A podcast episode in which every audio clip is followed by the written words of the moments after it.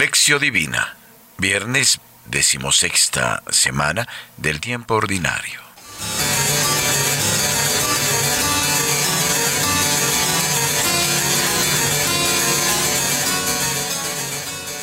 Oración inicial. Stazio.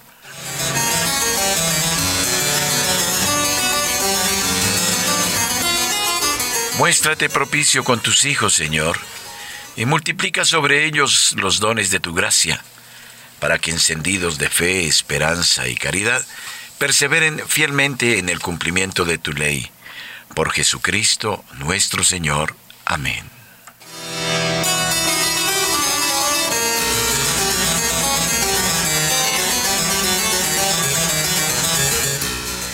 Lección del Santo Evangelio según San Mateo capítulo 13, versículo 18 al 23. Vosotros, pues, escuchad la parábola del sembrador. Sucede a todo el que oye la palabra del reino y no la comprende, que viene el maligno y arrebata lo sembrado en su corazón. Este es el que fue sembrado a lo largo del camino. El que fue sembrado en pedregal es el que oye la palabra y al punto la recibe con alegría, pero no tiene raíz en sí mismo, sino que es inconstante, y cuando se presenta una tribulación o persecución por causa de la palabra, sucumbe enseguida. El que fue sembrado entre los abrojos es el que oye la palabra, pero las preocupaciones del mundo y la seducción de las riquezas ahogan la palabra y queda sin fruto. Pero el que fue sembrado en tierra buena es el que oye la palabra y la entiende este sí que da fruto y produce unos ciento, otros setenta, otros treinta.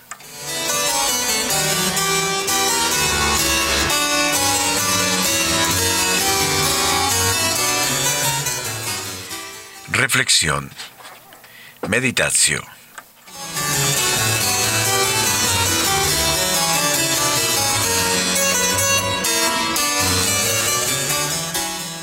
Partir del capítulo 12 aparece una oposición entre los cabecillas religiosos de Israel, los escribas y fariseos por una parte, mientras por otra, entre las multitudes que escuchan a Jesús maravilladas por sus acciones prodigiosas, se va formando poco a poco un grupo de discípulos de características aún no definidas, pero que sigue a Jesús con perseverancia. A doce de estos discípulos les entrega Jesús el don de su autoridad y de sus poderes. Los envía como mensajeros del reino y les da instrucciones exigentes y radicales. Mateo 10. En el momento en que se desenlaza la controversia con sus opositores, Jesús reconoce su verdadera parentela, no en la línea de la carne, sino en los que lo siguen, lo escuchan y cumplen la voluntad del Padre. Este último relato nos permite imaginar que el auditorio al que Jesús dirige la palabra es doble. Por un lado, los discípulos a los que se les concede conocer los misterios del reino y que están en condiciones de entenderlos. Y por otro lado, la muchedumbre que parece estar privada de esta comprensión profunda. A las grandes multitudes que se reúnen para escuchar a Jesús les es presentada en primer lugar la parábola del sembrador. Jesús habla de una semilla que cae o no en la tierra. Su crecimiento depende del lugar en que cae. Es posible que sea impedida hasta el punto de no dar fruto, como acontece en las tres primeras categorías de terreno. El camino, lugar duro por el paso de los hombres y de los animales, el terreno pedregoso formado por rocas, los abrojos, terreno cubierto de espinas. Sin embargo, la que cae sobre tierra buena da un fruto excelente, aunque en cuantía diversa. Se orienta al lector a prestar más atención al fruto del grano que a la acción del sembrador.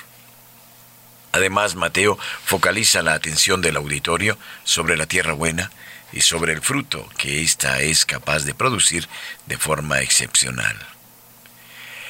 La primera parte de la parábola acaba con una advertencia.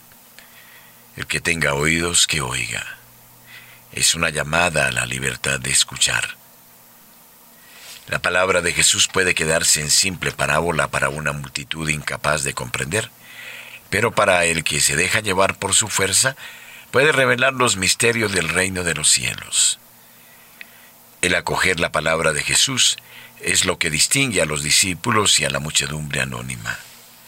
La fe de los primeros revela la ceguera de los segundos y los empuja a buscar más allá de la parábola.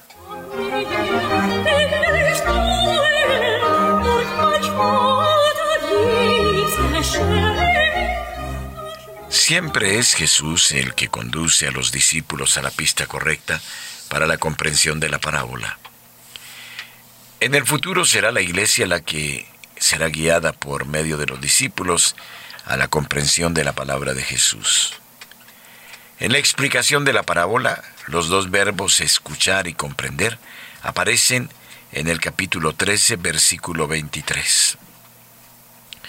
Lo sembrado en tierra buena es el que escucha la palabra y la comprende. Es en la comprensión donde el discípulo que escucha cada día la palabra de Jesús se distingue de las multitudes que solo la escuchan ocasionalmente.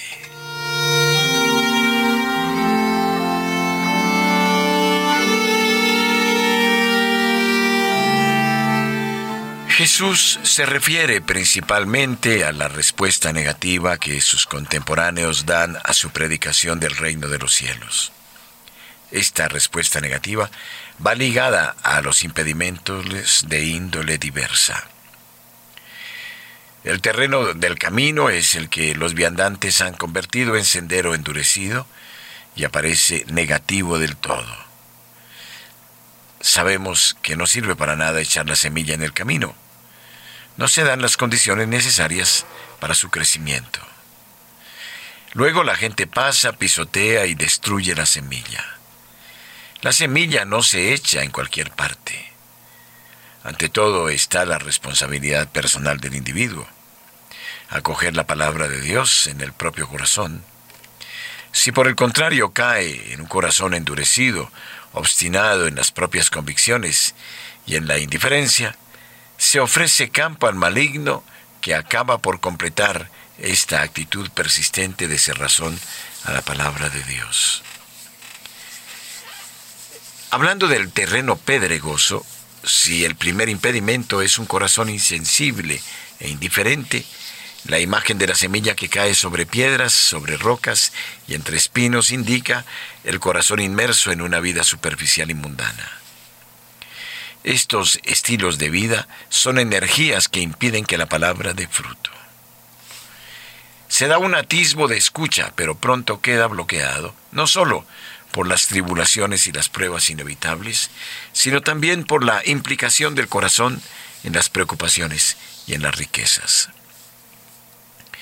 Una vida no profunda y superficial se aviene con la inestabilidad. La tierra buena es el corazón que escucha y comprende la palabra. Está da fruto. El rendimiento es obra de la palabra en un corazón acogedor. Se trata de una comprensión dinámica que se deja envolver por la acción de Dios presente en la palabra de Jesús. La comprensión de su palabra permanecerá inaccesible si descuidamos el encuentro con Él y no le dejamos que dialogue con nosotros.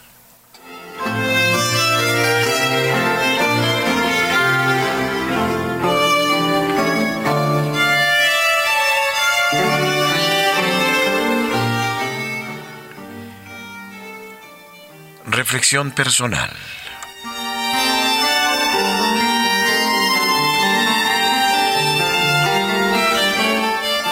La escucha de la palabra de Dios te lleva a la comprensión profunda o permanece solo como un ejercicio intelectual?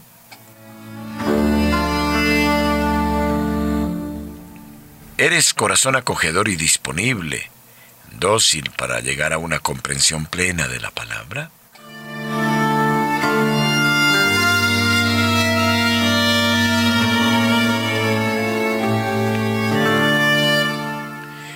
Plegaria final. Los preceptos de Yahvé son rectos. Alegría interior.